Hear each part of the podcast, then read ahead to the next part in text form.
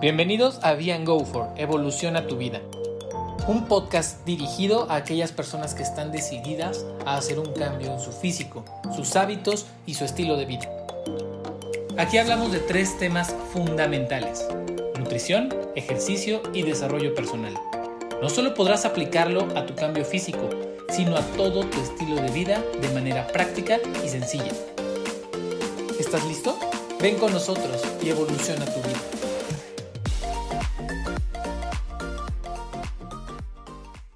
Buenos días, buenas tardes, buenas noches. Bienvenidos a un nuevo podcast de Be and Go For Evoluciona tu vida.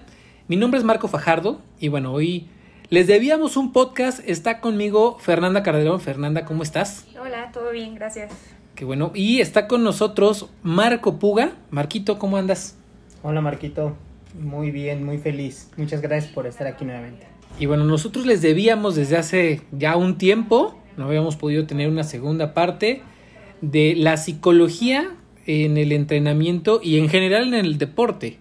Entonces, bueno, Marquito, tú sabes, escuchaste nuestro, nuestro primer podcast con, con Fer y todo. Y la pregunta número uno, no sabemos que eres exfutbolista, sabemos que viviste muchas concentraciones. La primera pregunta es, ¿qué pasa dentro de una concentración y cuál es la diferencia? O más bien, ¿desde qué edad empiezas a, a tener ya las concentraciones?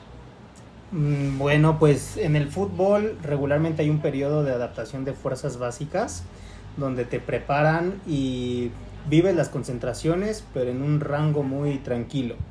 El chiste es que tengas un poquito más de interacción con tus compañeros, que te sientas como libre, ¿no? Y ya cuando pasas a lo que es la sub 13, posteriormente, posteriormente perdón, está la sub 15, 17, 20 y demás, las concentraciones ya son un poquito más serias, eh, abordas diferentes temas, pueden ser algunos a nivel de cancha, pueden ser otros motivacionales. Oye, está, está interesante. Ahora, una pregunta muy puntual y, y, Dios, digo yo, lo hablamos muy general, pero creo que hay muchos fanáticos de, de fútbol, soccer, que les gustaría saber o que no han vivido cuál es ese proceso. O sea, te, te llevan, te ponen en un hotel, qué es lo que hacen normalmente.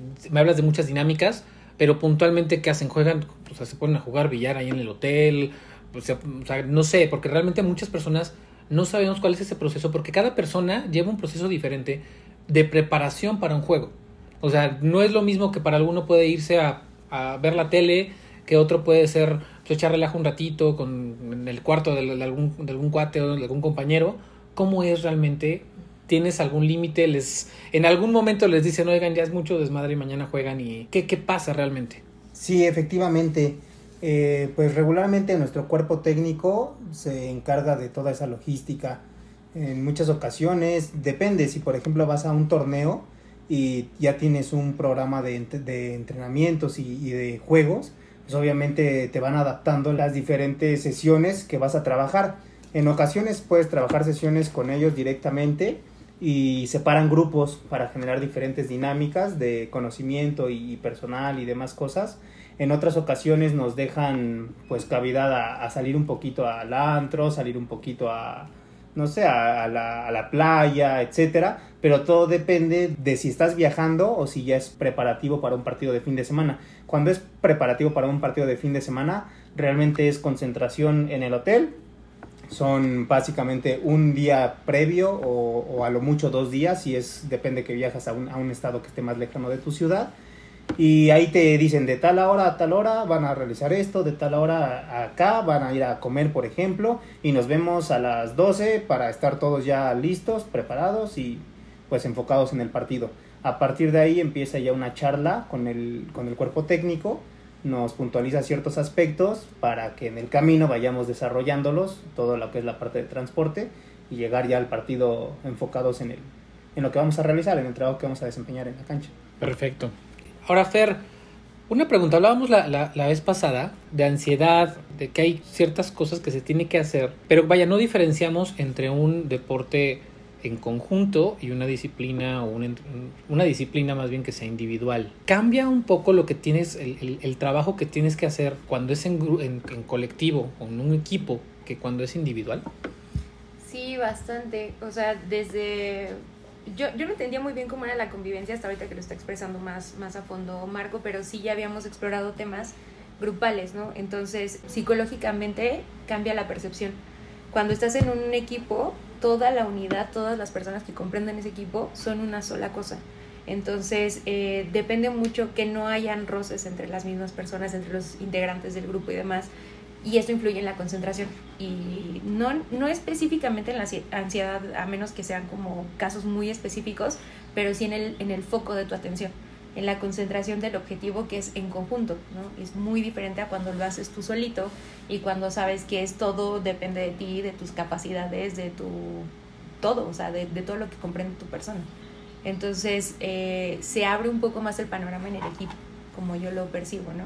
Y sí, o sea, a mí me queda la duda de lo que comenta Puga, del el momento en específico, porque sé que los van metiendo desde muy chavitos y sé que entran y empiezan y hacen sus concentraciones y demás, pero por ejemplo, ¿solamente es ante torneos? ¿O también se hace como, por ejemplo, ya llevan un año entrenando y entonces les toca una concentración? No, las concentraciones son continuas regularmente no solo tiene que ver con, salir a una competencia eh, al extranjero o a otro estado o con el fin de semana. Regularmente te preparas una semana, es un trabajo de lunes, martes, miércoles, jueves, viernes. Regularmente los partidos son en sábado o en domingo. Entonces las concentraciones son constantes. Dentro del periodo de la semana también tienes otras charlas y también dividen por posiciones. De repente hay un entrenador que quizá está facultado para porteros, hay otro entrenador que está facultado para los delanteros, ¿no? En zona de definición, etcétera. Entonces cada uno construye esa parte y tiene un acercamiento y también hay competencia interna. Entonces entre los mismos compañeros tienes que lograr generar una sociedad que sea positiva y constructiva. Entonces no no solo es una no es tiempo prolongado y una sola concentración, al contrario, es un conjunto de, de concentraciones constantes. Pero el, el, que me decía Marquito al principio era la concentración previa a un partido. Previa a un partido, si nos encierran, la idea es que estemos concentrados, nos liberan. Ahí si no hay antro, no hay playa, no hay fiesta, no hay nada de eso, ¿no? no hay familia inclusive. Simplemente es el partido, tu rival, las capacidades de tus compañeros, que como tú comentabas, que haya una interacción buena entre el grupo, que no haya esos roces como lo mencionas, porque se da mucho por diferentes motivos, pero es estar concentrados completamente en el partido y también es a modo de relajarnos. Para el día que llegue podamos desempeñarnos de correcta forma. Oye, platicábamos el otro día con, con Misael este tema de tener una pequeña inercia ya con tu equipo y, y, me llamaba un poquito la atención, no sé si, si fuera, hayas tenido posibilidad de, de, escuchar ese, ese audio, eh, pero él nos, nos comentaba que él en, justo para una de, sus competencias. No iba su novia, su novia normalmente es su guía. No iba su, su novia en ese, en ese momento y tuvo que usar de guía a, uno de los que les da, no recuerdo si la UNAM o la CONADE, no recuerdo en, qué, en, qué etapa estaba.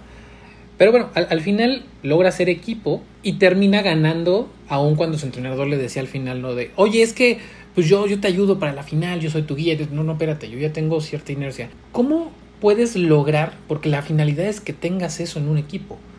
Y ahorita Marco nos va, nos va a decir cómo lograrlo, cómo, cómo lo hace desde un punto de vista un entrenador o los mismos compañeros, pero cómo logras esa, esa química o esa inercia entre los mismos integrantes de un equipo.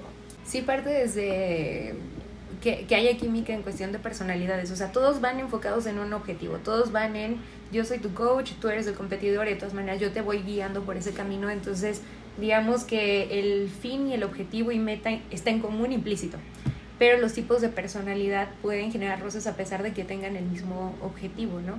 Algunos serán más asertivos, algunos serán un poco más pasivos, o sea, todo, todo depende de cómo vaya siendo el flujo de la comunicación y del trato con las personas y sobre todo de la madurez emocional que tengan en el equipo, porque eh, pasa muchísimo. Puedes tener el mismo objetivo, pero hay algunas personas que están preparadas para afrontarlos de una manera y otras que de plano no. Y ante las adversidades eso hace que caiga y entonces no va fluyendo y se van atorando, se van atorando. Por eso era un poco también mi pregunta sobre cómo se hacen las agrupaciones o en qué momentos. Porque si estamos hablando de ansiedad y viene una competencia, entonces puede generar en conjunto un, no un roce, pero sí un malestar. O si, si saben que el equipo no viene bien y si saben que tienen un mal portero, por ejemplo. Entonces todos van a estar nerviosos porque viene un mal portero, ¿no? Entonces, aunque esta persona de... Es, es el arco, ¿cierto? Eh, aunque él, él es el único que está compitiendo, de todas maneras trae un equipo que lo ha trabajado atrás. Y eso sí tiene que generar esa inercia y tiene que ver con quién tiene personalidades eh, afín como para irse desempeñando y desenvolviendo a lo que es el fin en común. Ahora, Marco, una pregunta, la misma. ¿Cómo lo ves tú como entrenador o, como, como jugador, como quieras contestar?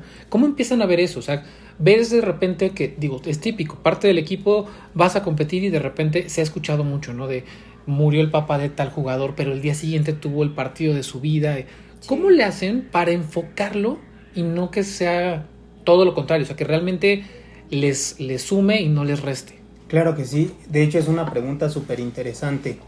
Porque en ese tipo de casos, lo principal que nos dan, justamente por eso es el, el trato psicológico que atiende a cada jugador de forma individual, personalizada y también de forma grupal. Entonces, en este caso tiene que ver mucho también con el tipo de personalidad del jugador Muchas veces es el control emocional que tenga, es la fuerza de voluntad, es cómo esos pequeños obstáculos, baches, eh, alguna mala noticia, cómo la transforme su mente y saque provecho o no de ello. A qué voy justamente por eso hay un periodo formativo. Eh, conforme ciertas bases tú vas desarrollándote, no solo en el aspecto físico, sino es súper importante desarrollar el aspecto psicológico y emocional ¿Por qué? Justamente porque te vas a enfrentar una y otra vez a ese tipo de, adversidades, no solo dentro de un partido, sino en la vida. Entonces, ese control emocional y esa capacidad de sobreponerte a la adversidad es lo que te brinda la, oportunidad de ver el, aspecto positivo de las cosas y, y, utilizarlo a tu favor. Finalmente, una noticia como la que tú dijiste, ¿no? Por ejemplo, que falleció tu papá, pero tú al día siguiente tenías un compromiso y se ha dado, por ejemplo, en el Mundial, en México fue el caso así de Osvaldo Sánchez, ¿no? Que era portero de la selección nacional, ¿no? Y él podía regresarse, que regularmente cualquier persona lo hubiera hecho, era su papá, ¿no? Y él decidió, pues, dar el partido de su vida, ¿no? Y salir súper motivado y todo. Y pues uno, uno que lo ve de fuera diría, híjole, pues, qué, qué situación, ¿no? Es complicado, es toda una vida, imagínate. Y su lazo, independientemente de si era fuerte o si no, pues imagínate, era su papá, ¿no? Y entonces la noticia además no solo no se queda en, dentro del grupo, sino que toda una, una población, todo un país se entera, ¿no? Y entonces está ahí en las expectativas de saber cómo va a impactar esa noticia en ti. Entonces es mucho el control emocional que tenga el jugador y justamente por eso hay un, un, proceso de formación para desarrollar todas Y ya en ese nivel ya hay psicólogos. Sí, por supuesto. En, en, el fútbol prácticamente desde el principio siempre tienes un psicólogo que lo lleva a diferente nivel. ¿no? Te está desarrollando desde, pues tiene que ser una, una teoría, yo no, sé mucho, Fer nos podría comentar al respecto, pero sí son diferentes metodologías las que utilizan, por ejemplo, con un chico de 12, 13, 15 años, o por ejemplo alguien que ya va sub 17, sub 20, que ya inclusive puede competir a nivel mundial, o, vemos chicos de repente que tienen esa edad y ya están en un equipo jugando en Europa o en fuera de aquí, ¿no? Ya están madurando a un nivel más rápido que el desarrollo de otros futbolistas. Y bueno, en este caso, como decías, en el caso de Misael, obviamente cada disciplina, eh, aunque sigue los mismos principios, tiene sus propias normas, sus reglas, etcétera, ¿no? Entonces, desconozco quizá esa parte de qué tanto dejen involucrar en, el, en el tiro con arco a, a tu manager o a tu papá o a tu novia, etcétera. En este caso, como Misael nos contó en el podcast. Pero en el caso del futbolista, pues no, realmente no es como que tu papá se vaya a bajar ahí al, área técnica, ¿no? que esté a, zona de cancha. Si ni en llanero se puede. Sí, efectivamente, ¿no? Los, expulsan, ¿no? Entonces ni siquiera te dejan, pero sí es, es parte fundamental el que cada uno aporte un poquito al, al impulso y el desarrollo del atleta. Eso lo viví como jugador. Como entrenador me pedías también qué postura. Pues imagínate, como entrenador es una... es doble tarea, ¿no? Porque imagínate, tú tienes que primero sentir, ponerte en el lugar de la persona que está teniendo el problema, ¿no? Este mismo problema que tú dijiste.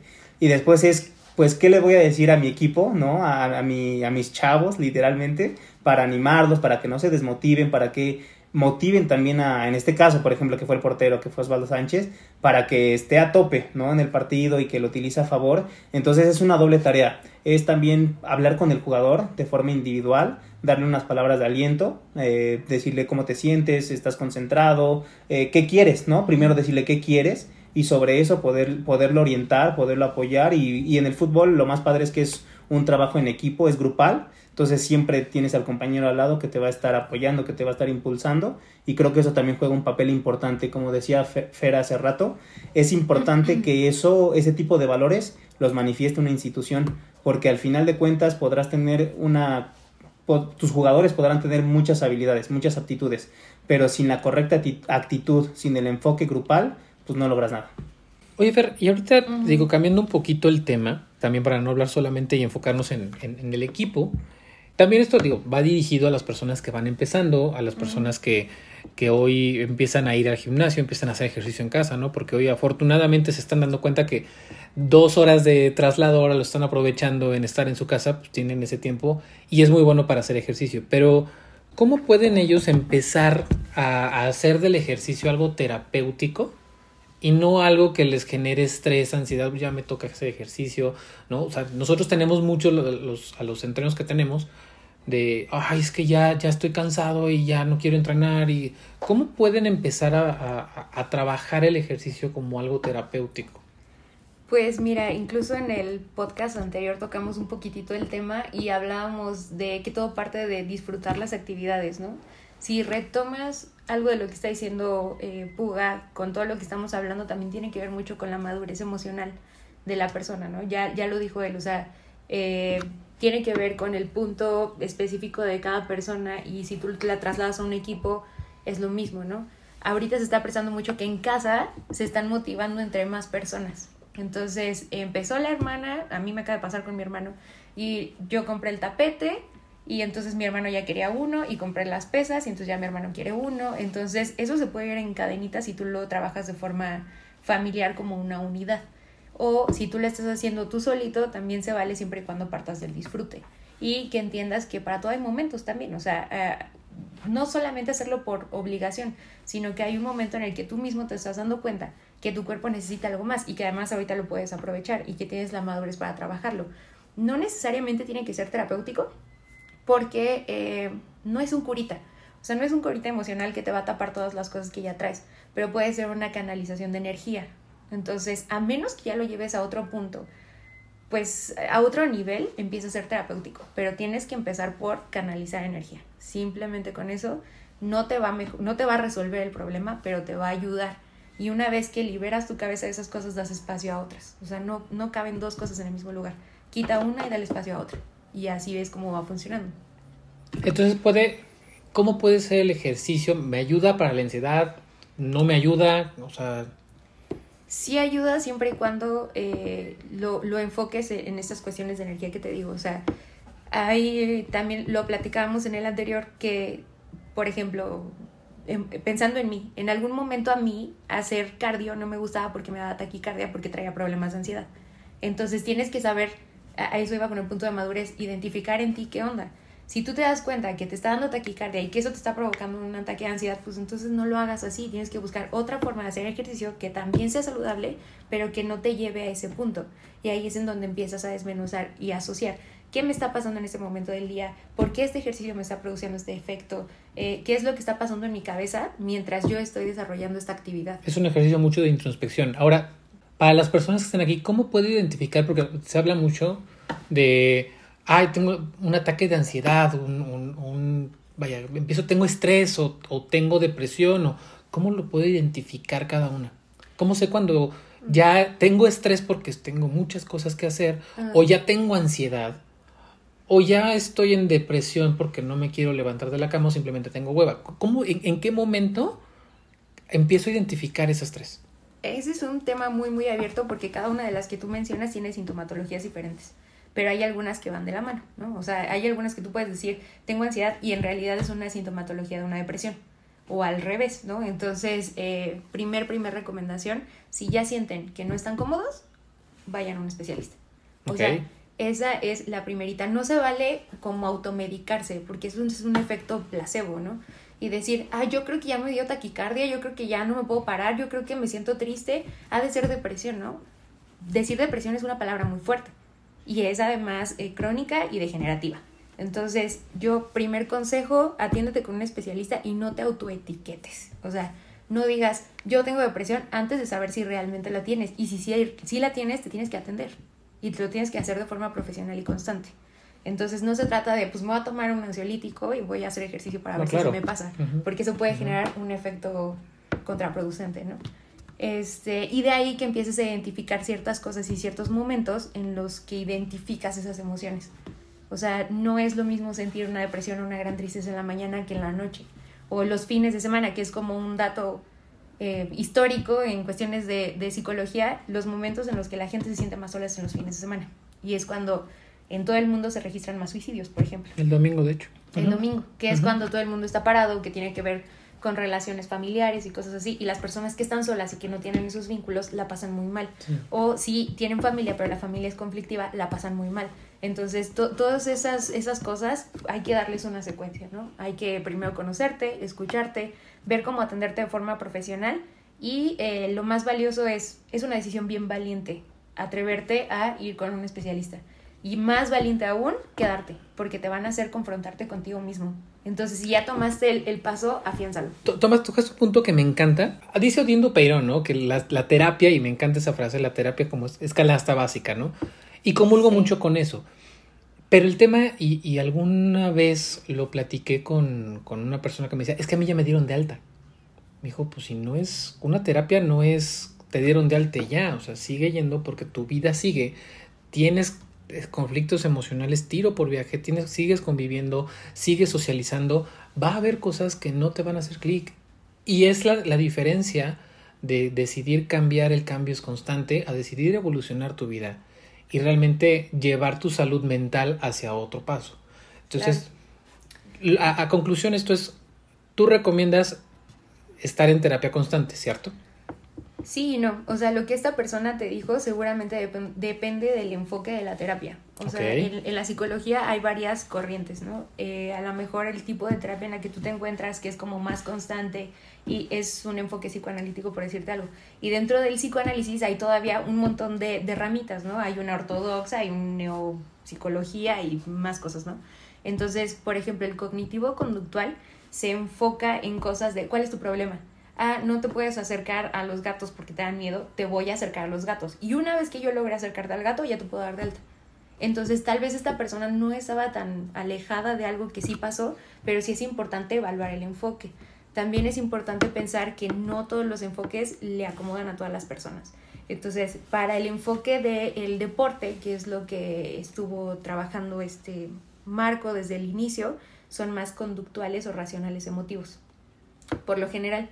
¿Por qué? Porque nos enfocamos a la actividad dentro del deporte, uh -huh, a tus relaciones en el equipo, a tus relaciones de tu familia, tus motivaciones en relación a una competencia, cosas así. Entonces, si tú te fijas, está muy, muy bien delimitado, está muy bien cuadrado, ¿no?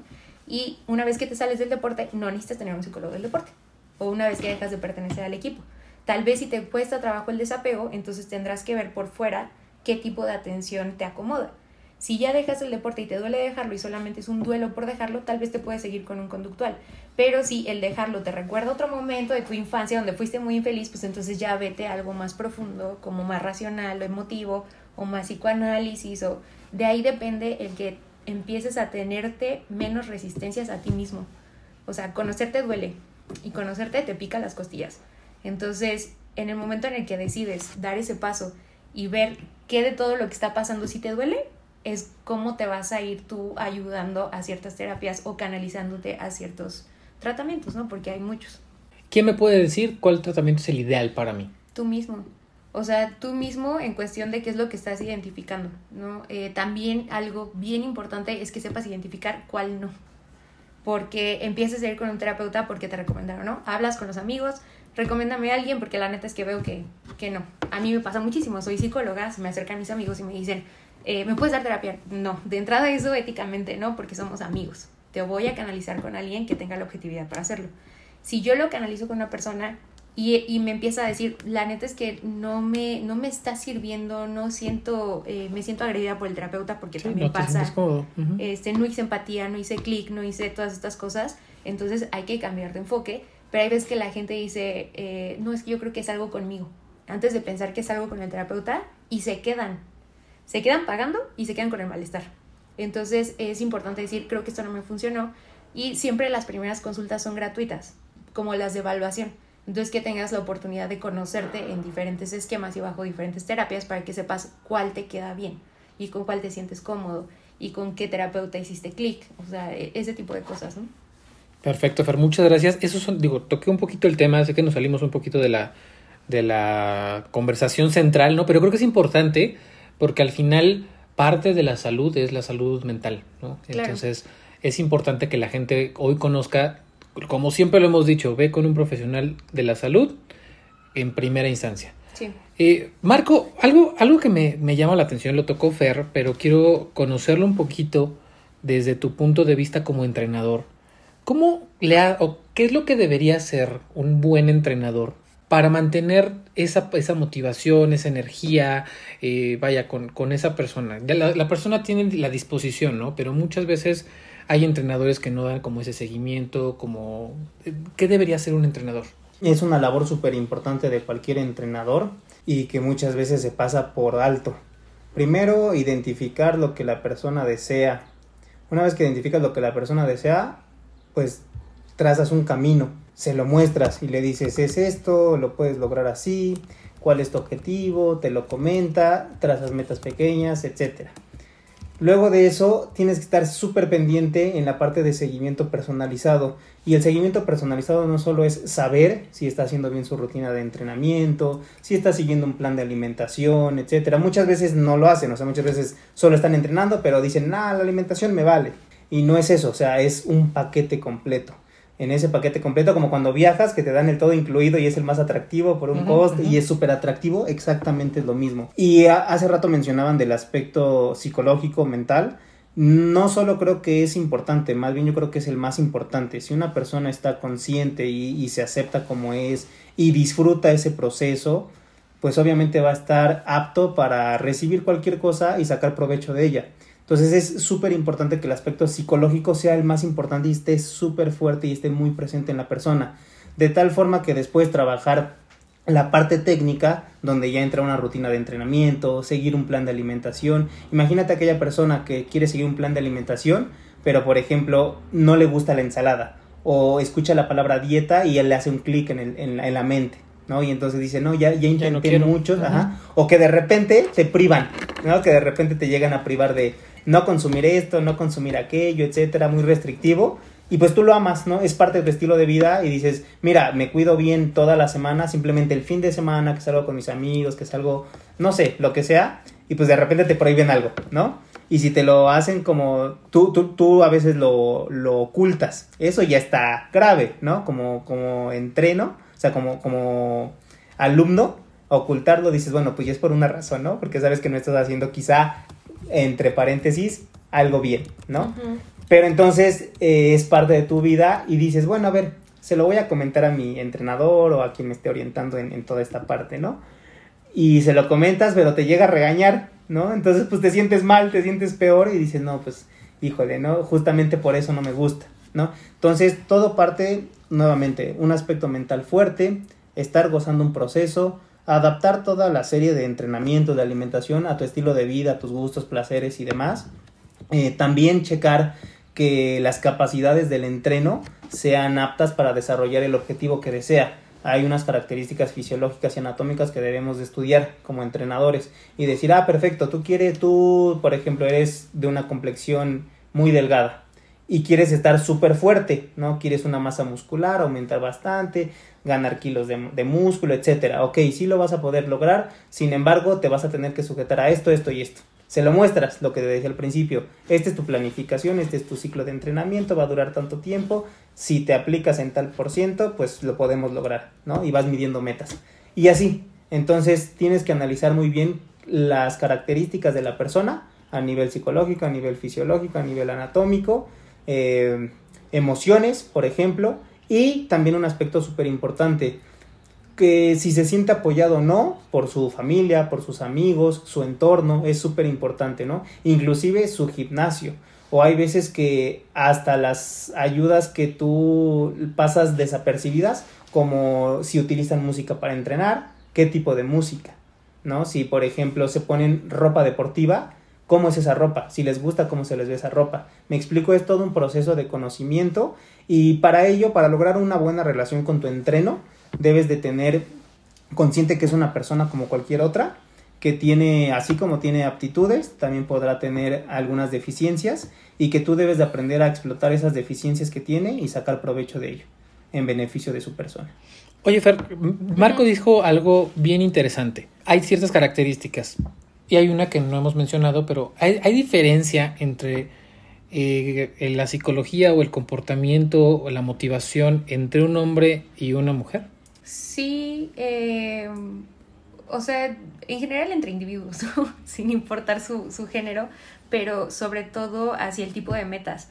Entonces, mira, yéndonos a un ejemplo muy concreto, a las mujeres les gusta hacer pierna y a los hombres les gusta hacer brazo, ¿no? Y eso tiene que ver con la morfología del cuerpo, de cuáles son las áreas a las que las mujeres les gusta acentuar y entonces eso tiene un tema intrínseco de, de motivación. Me voy a motivar mucho más el día que voy a hacer pierna que el día que voy a hacer brazo y hasta voy a ir de malas, ¿no? Entonces, cuando empiezas a comprender que es un conjunto y que es un todo, eh, puede ser un poquito más fluido. Eh, también los objetivos, ¿no? O sea, hay mujeres a las que les encanta estar brazonas y tienes que hablar con ellas para decir qué es lo que está pasando. Psicológicamente hay una relación entre las partes que tú tienes que fortalecer o quieres fortalecer con alguna deficiencia. Entonces, eh, deficiencia emocional haz de cuenta que te pusieron mucha carga cuando eras muy joven y entonces tú tuviste que cargar con tres hermanos y a todos darles de comer y alimentarlos y fuiste una mujer que fue cabeza de familia muy joven. Entonces, corporalmente tu cuerpo se hace más espaldón. O sea, no es una teoría 100% comprobada en todos los casos, pero es una tendencia. Entonces, ahí te vas fijando mucho en el tipo de cuerpos que tienen las personas y saber qué áreas les gusta fortalecer y por qué. Entonces, hablábamos también de las personas con sobrepeso. Es ponerle más capas al mundo porque no saben bien cómo relacionarse y entonces es una forma de distanciarse. Depende mucho de eso. Ahora, haces que un hombre baje de peso, ¿cuáles van a ser tus nuevas fortalezas? ¿Cómo te vas a enfrentar ahora el mundo? Depende, depende mucho de todas estas percepciones que tengan de sí mismos como hombres y como mujeres y cómo quieren representarlo corporalmente. O sea, eso de cómo te ven refleja muchísimo de ti. Cómo quieres que te vean refleja muchísimo de ti. ¿Quieres que te vean como un hombre grande, espaldón? ¿Cuál es la impresión instintiva que te da a ti? Es una persona que me puede defender. Es una persona que es buen proveedor. ¿Quieres ver a una mujer caderonzota, de buena pierna, cosas así? Pues es una mujer que puede procrear y que puede mantener una familia. Más o menos de eso van las, las diferencias de un género a otro. Wow. Sí, impresionante, ¿no? Sí, impresionante. impresionante, diría. Y, la verdad es que sí, tiene, tiene toda, toda la razón. Eh, bueno, ya para, para cerrar un poquito, la verdad es que ha sido una, una plática bastante, bastante interesante, bastante rápida, bastante abierta, ¿no? Creo que tocamos de muchas, muchas cosas. Muchos temas. Hay dos, dos cosas que eh, me gustaría tocar. ¿Cómo, ¿Cómo le hacen en un, en un equipo para integrar o no a la, a la familia? ¿Qué tan, ¿Qué tan factores para el estado de ánimo de cada uno de sus integrantes? El que la familia esté, que no esté, quien me quiera contestar. Claro, bueno, sí, por supuesto. Muy importante, el, como te decía, ¿no? También parte no solo en un equipo, sino individualmente. El que te apoye tu familia o no tiene mucho que ver. Hay muchas personas que de ahí sacan su coraje, que de repente eh, tuvieron, es súper importante esta conexión con la parte psicológica, ¿por qué? Porque quizá vienen de un papá que era un poco estricto, que era, no sé, golpeador inclusive, ¿no?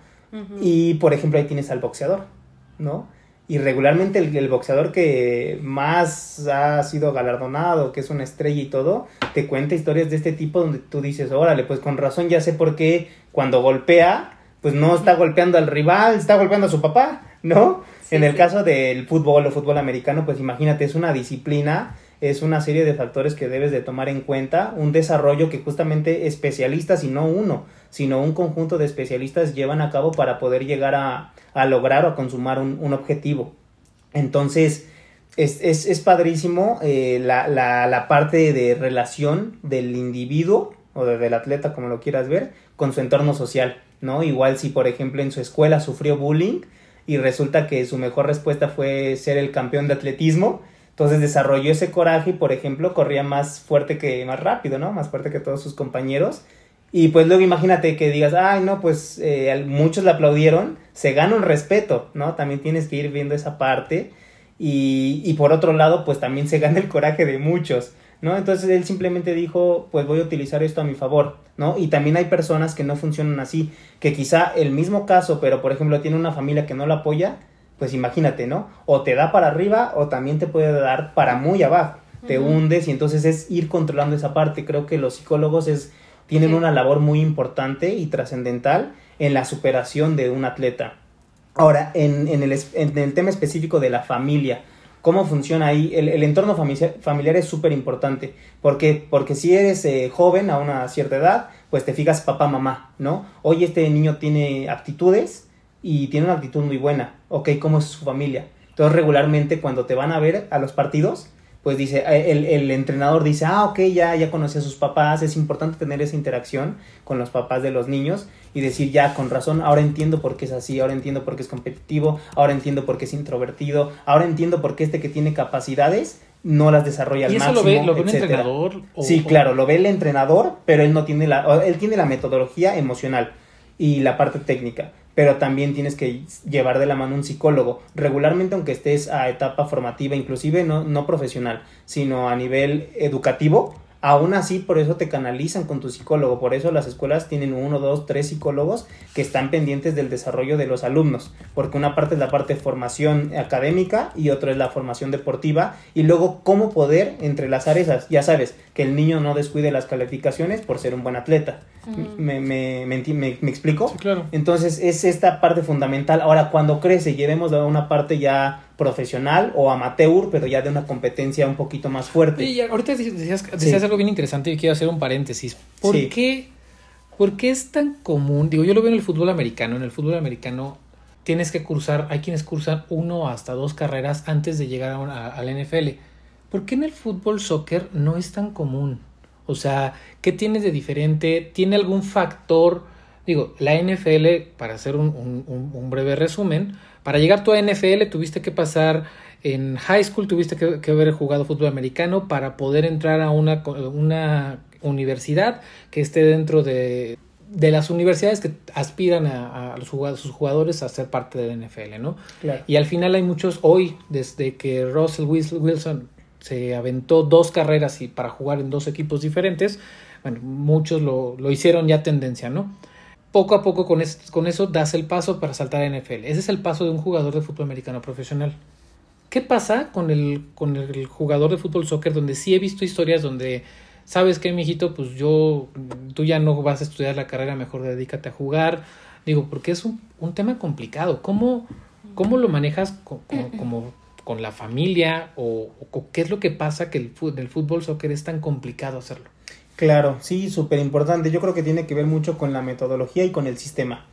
¿Por qué? Porque hay veces que tú tienes un deseo, ¿no? Una expectativa de ser futbolista. Si te vas a las estadísticas, las estadísticas te van a decir desde el principio que la, probabilidad de que llegues está casi imposible, ¿no? Es poco probable y ese pequeño porcentaje es el que muchos persiguen. Ahora bien, dentro de, de las categorías es ir escalando, ¿no? Es ir escalando. En este caso es sumamente importante ver que aquí en México, aunque se le apoya mucho al proceso profesional del fútbol, se le apoya así, más no se le vincula con la formación académica. Llega un momento en el que tienes alrededor de 14, 15 años, regularmente estás en secundaria, si no me equivoco, y justo ahí es donde dejan muchos la escuela. ¿Por qué? Porque le dice su entrenador, primero bajita la mano y después muy, muy directo, le dice, tú tienes muchas cualidades, tienes aptitudes, etcétera, ya lo platicamos, ya platiqué con tus papás, ya platiqué con la directiva, todos. Queremos desarrollarte y creemos que puedes, si te concentras, lograr grandes cosas en este ámbito y al final de cuentas te das cuenta que es una profesión, ¿no? Entonces te dicen, híjole, pues tú estabas en la escuela, ya sabes, para tus amigos eres como el crack, ¿no? El crack es el jugador buenazo y pues están orgullosos de ti, ¿no? Pero sabes que vas a tener que tomar una decisión.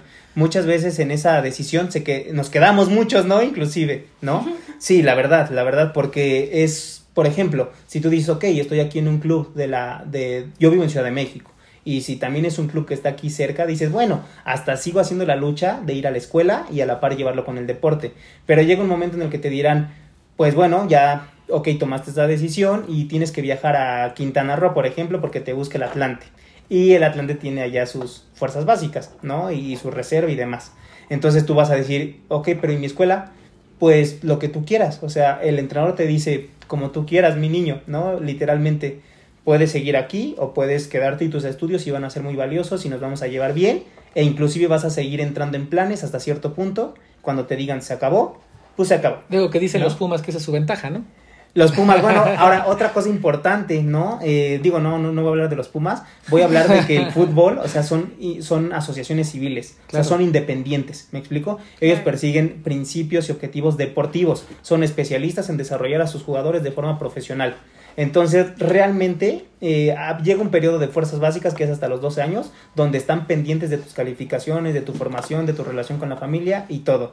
De tal forma que pasando esa etapa entras a otra donde ya es un aspecto emocional más importante, donde ya tienes que tener otras obligaciones y otras responsabilidades. Entonces ahí es donde muchas veces dices, si acepto, no, si voy con todo o no. ¿Me explico? Entonces es un camino que realmente no, no sea aquí en México no se ha implementado ese sistema que yo lo vería muy bien, donde te exijan eh, buenas calificaciones, buenos estudios y no solo el número en la calificación, sino que realmente estés aprendiendo, que contagies esas cualidades que tú tienes a tu entorno, ¿no? En tus amigos y seguro que tus papás pues estarían orgullosos de ti, ¿no? En ese momento. Y bueno, unirlo con la parte deportiva creo que sería fundamental.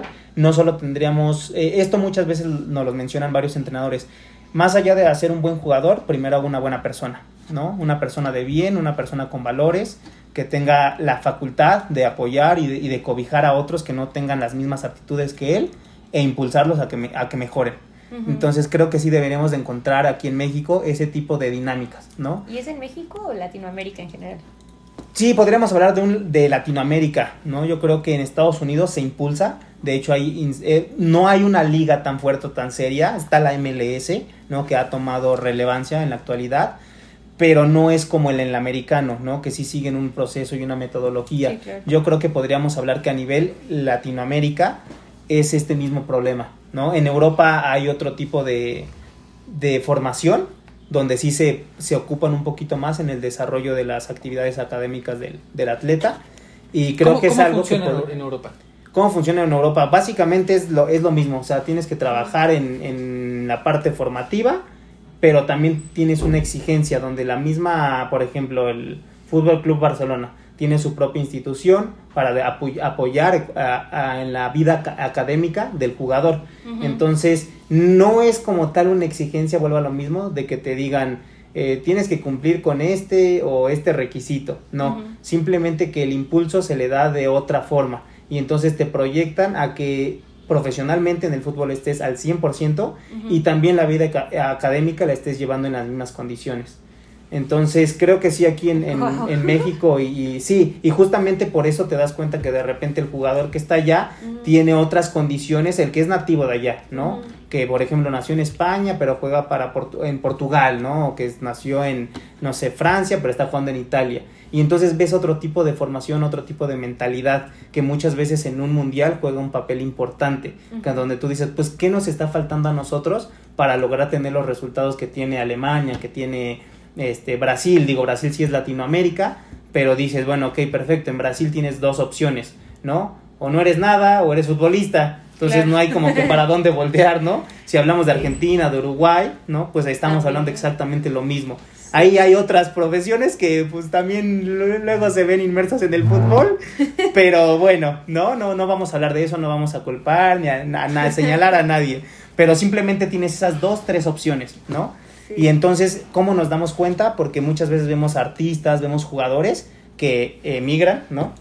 De algún otro país, Brasil, Argentina, Bolivia, Venezuela, Colombia, Perú, Chile, etcétera, y vienen a México, ¿no? Y de aquí tratan de empezar a saltar. Y asimismo también juega la parte de, del fútbol, actualmente con los representantes, ¿no? De repente encuentran un, jugador talentoso, lo van promoviendo y el jugador talentoso que es extranjero quiere llegar aquí a México porque se les va a cobijar bien, van a ser estrellitas, se les va a pagar súper bien y de aquí buscan dar el salto, ¿no? ¿A dónde?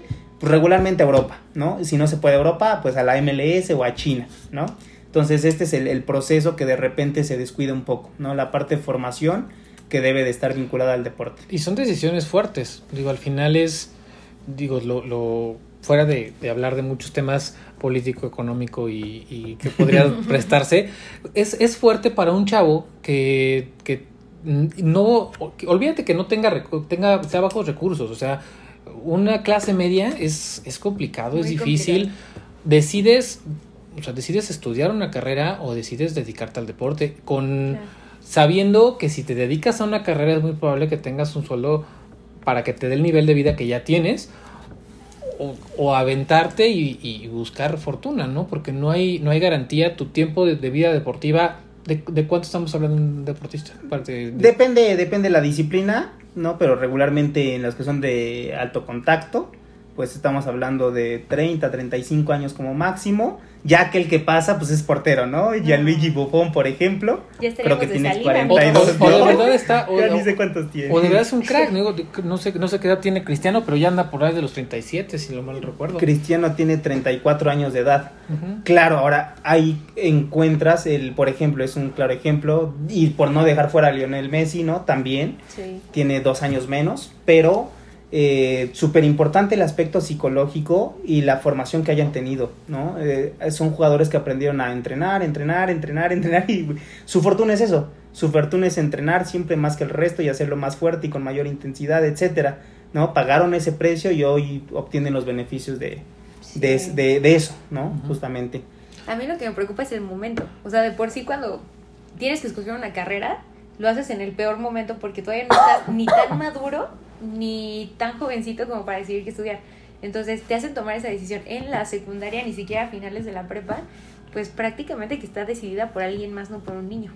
Sí, efectivamente, ¿no? Y tus papás regularmente son los que dicen, no, hijo, pues es que mira, sí, sí se puede, sí te podemos apoyar, y como tú dices, aquí entra esta parte del recurso económico, ¿no? Al final de cuentas, el fútbol es un negocio.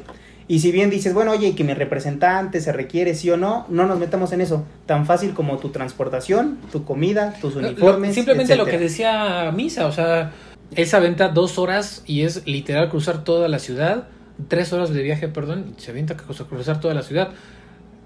Aviéntate eso, y digo, él, eh, afortunada, desafortunadamente, tiene, pues ya está, está pensionado por, de por vida por, por sus dos discapacidades, pero al final hay gente que, que no tiene esa Ujú. oportunidad siquiera, ¿no? Exactamente, ¿no? Y entonces es, es eh, decisiones, es temporada de decisiones, muchas veces, como dice Fer, ni siquiera tienen que ver contigo, ¿no? Y hay veces que sí, que hay veces que tu familia confía tanto en ti y te ven tan entusiasmado en eso que dicen, tú lo comentaste, ¿no? Bueno, mi hijo definitivamente el estudio no se le da, no le gusta, ¿no? Antes me ha dado resultados, pero dices, por aquí hay una ventanita que pues le vamos a dar con todo, ¿no? Lo vamos a aprovechar y ojalá que sí se le dé. Regularmente, pues sí, o sea, pues no podría decirte un porcentaje en el fútbol, es mínimo, pero aquel que llega, pues imagínate, ¿no? Por eso te darás cuenta que de repente en alguna competencia y todo se suelta a llorar con sus papás, porque tú no sabes, muchas veces jug- jugamos al futbolista, ¿no? Y decimos, ay, no, pues sí, es que tuvo esto, tuvo aquello, la suerte, etcétera, ¿no? No, no sabes lo que dices, ¿no? Si suerte es levantarse temprano todos los días con dolores, ¿no? Y entrenar más fuerte que el resto, alimentarte súper bien. Imagínate el estrés al que puedes llevar, ¿no? Y cómo controlárselo. A una persona que tú la ves y desde que camina sin que habla sabes que es un atleta impresionante. Decía, decía un, un corner de que ahorita está en San Francisco, eh, que él a veces es muy sencillo verlo y, decir, ah, pues tú es bien fácil que te avientes la carrera, pues tienes nada más tres materias, ¿no? Porque él llegaban a decirle, sí, la diferencia es que yo me tengo que despertar a las 5 de la mañana para ir al gimnasio y hacer toda mi rutina y después de ahí ir a, a las clases, después de ahí ir a mi entrenamiento, a hacer post práctica y después todas las tareas que me dejaban en esas tres clases que, sí que quieres que tome, ahora tengo que aventármela y los profesores no tienen no, no tienen este no, no les importa si eres Sí, primer equipo de segundo excusa, claro. no importa tú tienes que cumplir y, y me vale lo demás no y sobre todo en Estados Unidos que digo aquí en México me tocó muchas veces no voy a decir la universidad pero me tocó muchas veces ver ver que llegaba el, el tochero no este el jugador de fútbol americano y llegaba y se, se dormía en la banca Sí. y era como pero el profe era fanático del fútbol americano, sabía que jugaba, era, déjenlos, viene cansadito, ganaron el fin de semana, ¿no? Claro. Entonces sí, sí, no sé, no sé qué tanto, me imagino que debe pasar en Estados Unidos, ¿no? Pero si, si aquí, que no es un deporte, eh, vaya, que es un deporte universitario, ¿no? Es el, el- el deporte universitario por excelencia, pero no es lo que es en Estados Unidos, que estamos años luz de todo lo, lo que ellos tienen. Así, Ya iba el primer mexicano, ¿eh? No, no, o sea, Sí, no, y- y, es el, es el, no, el- es el segundo, que el primero ¿En fue, claro, fue. Cantú en Arizona por ahí de los de inicios de los 2000 estuvo jugando, no me acuerdo si dos o tres años con ellos, pero y él y creo que Cantú, si la memoria me falla, salió del Tec, no recuerdo bien el dato. Marc Sánchez, ¿de dónde salió Marquitos ahora? Marc Sánchez, ¿Él también era mexicano? No. es- Él era de ascendencia mexicana. Es todo un caso. Y nada más digo, para aprovechar el, el- Para mí, y es mera opinión, fue un brother que lo agarró TV Azteca. Literal, porque ni siquiera lo pelaban en, en- en Televisa. Lo agarró TV Azteca, tuvo una muy buena temporada. Le encontraron el ancestro mexicano y dijeron, este es mexicano, es apellida Sánchez, ¿no? Y fueron, le regalaron una playera del güey así de... Le, le dieron la... Me acuerdo perfecto.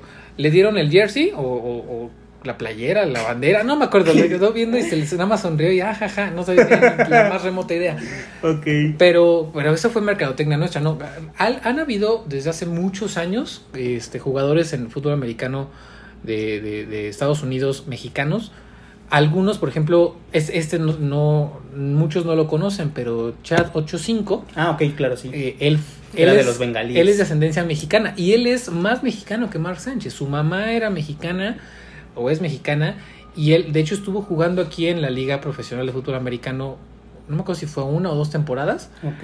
eh, pero él sí es, ser- él se ha dicho que es mexicano, él tiene su bandera, o sea, él es más mexicano que muchos que, que les han puesto de título La bandera. mexicano. ¿no? Ok, Entonces, perfecto, ya entendimos. Sí, sí. Pero sí, la verdad es que sí es un hecho que de los últimos 10 años antes competíamos en la NCAA, que es la liga de colegial de- fútbol de americano. fútbol americano. Hay tres niveles. Este, en el, el- el- el primero es donde juegan Alabama y juega Clemson y juegan las grandes universidades que, que todos conocemos, que son la antesala del NFL, ¿no? De ahí salen normalmente 10, 15 jugadores eh, al año de esas prin- principales universidades para la NFL. Hay otro, que es la, la División 2 de la NCAA, donde están las universidades que son buenas, pero no tienen el nivel de, la de, las- de los de División 1. ¿Cómo lo dividen? División 1 son todos aquellos que tienen del, del 80-90% de becados hacia arriba. En División 2 son más o menos el 50% y División 3 tienen que tener menos del 25%. Ok. De hecho, una, una leyenda que se dice que es un- un- una universidad de México, que no voy a decir el nombre, quiso entrar al, al- a la NCAA, dijo, pues está bien cerca, pues yo entro, entro aquí, ¿no? Y le dijeron, sí, como no, nosotros lo dividimos de acuerdo al, al porcentaje de becados, ¿no? Si tú tienes del 90 para arriba es División 1, División 2 es del 50 para abajo y del 25 para abajo es este es división, división 3. ¿Cuántos tienes? No, pues son como el 90 y tantos. Ah, vas a División 1. No tenemos el nivel de División 1. Ujú.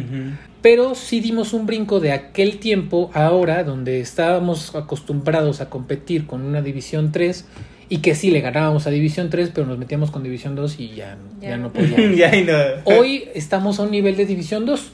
Que es que por eso ahora se está prestando a que hay un jugador, hay una liga aparte del NFL que apenas salió hace uno o dos años, no ha tenido el, el éxito, eh, muy, muy similar a, a la Liga Profesional de Fútbol Americano de aquí de México, ¿no? Con la diferencia de que ellos sí llenan los estadios. Pero él es, es el coreback de ese equipo, no me acuerdo si es en Los Ángeles, pues son- es un- una ciudad de California, ahí juegan. Y él es mexicano, es coreback de primer equipo. Porque sí, tenemos el nivel, solamente que no tenemos todavía los acuerdos y la NFL no nos voltea a ver. Y la, sinceramente, de la NFL a voltear a ver sus principales universidades, a voltear a ver el TEC, al, al IPN, a los Pumas, a- que también Sí. tiene equipos. Pues no lo tiene Yo creo que ese marketing sí sirve, o sea, sirve en cuestión motivacional. Si estamos hablando que estamos tratando de impulsar deporte, sirve. O Claro. sea, a mí mi deporte favorito son los coches, todo lo que tenga que ver con coches. Es un deporte, aunque no lo parezca. Sí, Claro, sí, sí. Los, los, los, los, este, ¿cómo se llama? Los pilotos tienen una preparación física una preparación brutal. Y, y Y, emocional. y sí, claro. ¿no? por el nivel de impulsos y de cosas Claro. que tienen que manejar. Entonces, para mí el mejor ejemplo de un buen marketing en México fue Checo Pérez. Claro. Checo Pérez llegó a la Fórmula 1 porque lo patrocinó Slim Ujú, y porque fue el que se involucró en el, en el equipo y demás. Asimismo hay otras personas que están en otros países entrándole, pero lo que pasa es que no terminan quedándose con personas de su propia nacionalidad. Por ejemplo, Renault es francesa y no son franceses sus corredores de ahorita. Y todo eso creo que es buen marketing, o sea que sí te sirve para decir, bueno, de todos los que hay en la Fórmula 1, uno es mexicano y ya está de salida porque ya es más grande y fue el único ídolo en esa carrera que ha tenido México en años. Y tú ves que viene temporada de Fórmula 1 y todos los de aceites, motores, llantas, todo, todo tienen fotos de Checo Pérez. Claro. Pero no hay ni una segunda figura que represente. Claro. Aunque sí hay personas que le están entrando, ¿no? Y ahí entra otra vez el tema del, del recurso. Es un deporte carísimo. Y a Claro. menos que te sepas colocar y posicionar, no hay forma que lo hagas sin patrocinadores. Tailandia también tiene muy buenos corredores, por lo mismo tienen, tienen otros recursos y crecen bajo otro entorno que les permite desarrollar mucho más cosas. Y, y si no los apoyan los patrocinadores, y hay unos que se tienen que vender con esa bandera. Así de, yo nací en Estados Unidos, sí, pero mi mamá es tailandesa, entonces van y piden el patrocinio, que es algo que pasó en Red Bull, con uno de los corredores de Red Bull. Y eso sirve, ¿no? Solamente hay que empezar a buscarle el canal y hasta cierto punto hacerte tu propia marca para que sepas dónde ir a tocar puertas si es que no tienes los recursos desde casa. Claro, efectivamente. Creo que esto lo hemos escuchado en diferentes atletas, ¿no? No solo en estos Sí. deportes que hemos hoy entablado. Vamos, vamos a hacer algo porque ya nos desviamos un, poquito bastante del tema, pero Sí. es- esto es apasionante y, y algo que es muy cierto es, normalmente nos enfocamos en fútbol, soccer, pero hay muchos otros Hay deportes que, que estamos tocando puertas, que estamos haciendo las cosas bien, lo platicábamos con Misa, los deportes paralímpicos son, México es potencia en, en- muchos deportes paralímpicos y, y hay muchas cosas que podemos hacer, que, que se están haciendo y es un tema apasionante. ¿Les parece que obviamente estás, estás más que invitada, Fer, para esa próxima, para esa próxima plática, ¿no? Gracias. Sobre los deportes realmente que hay en, en nuestro país. Quizá hablar un poquito del soccer, aunque también les tenemos una sorpresa. Estamos preparando un podcast increíble para hablar ya de fútbol, soccer, un poquito, con unos temas apasionantes y algunas noticias que han salido por ahí de la Premier League, que quiere hacer eh, ciertas, ciertas cosas diferentes y que puede ser un parteaguas para un cambio en, la, en, cómo se maneja el dinero del fútbol.